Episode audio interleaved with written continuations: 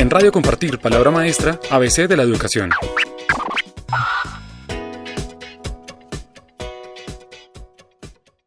¿Qué es el gobierno escolar?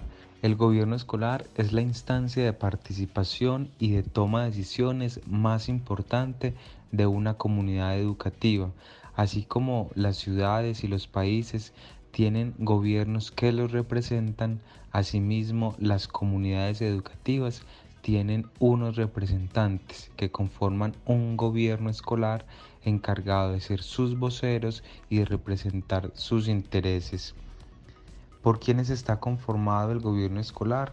El gobierno escolar está conformado por el rector, quien es el representante legal de la institución educativa y promueve constantemente su mejoramiento, por el consejo directivo, que es esa instancia democrática de toma de decisiones para la institución educativa y del Consejo Académico, que es la instancia consultiva en relación con el plan de estudios y con el proyecto educativo institucional.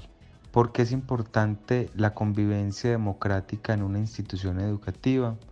Es importante porque la convivencia democrática permite la participación en la toma de decisiones, el cumplimiento consciente de las normas, puesto que nos hacemos partícipes en su construcción, y la valoración y respeto de las diferencias. ¿Qué instrumentos tiene el gobierno escolar y por qué son significativos? Los instrumentos son de decisión, por parte del Consejo Directivo, de ejecución por parte del rector y de asesoría por parte del Consejo Académico.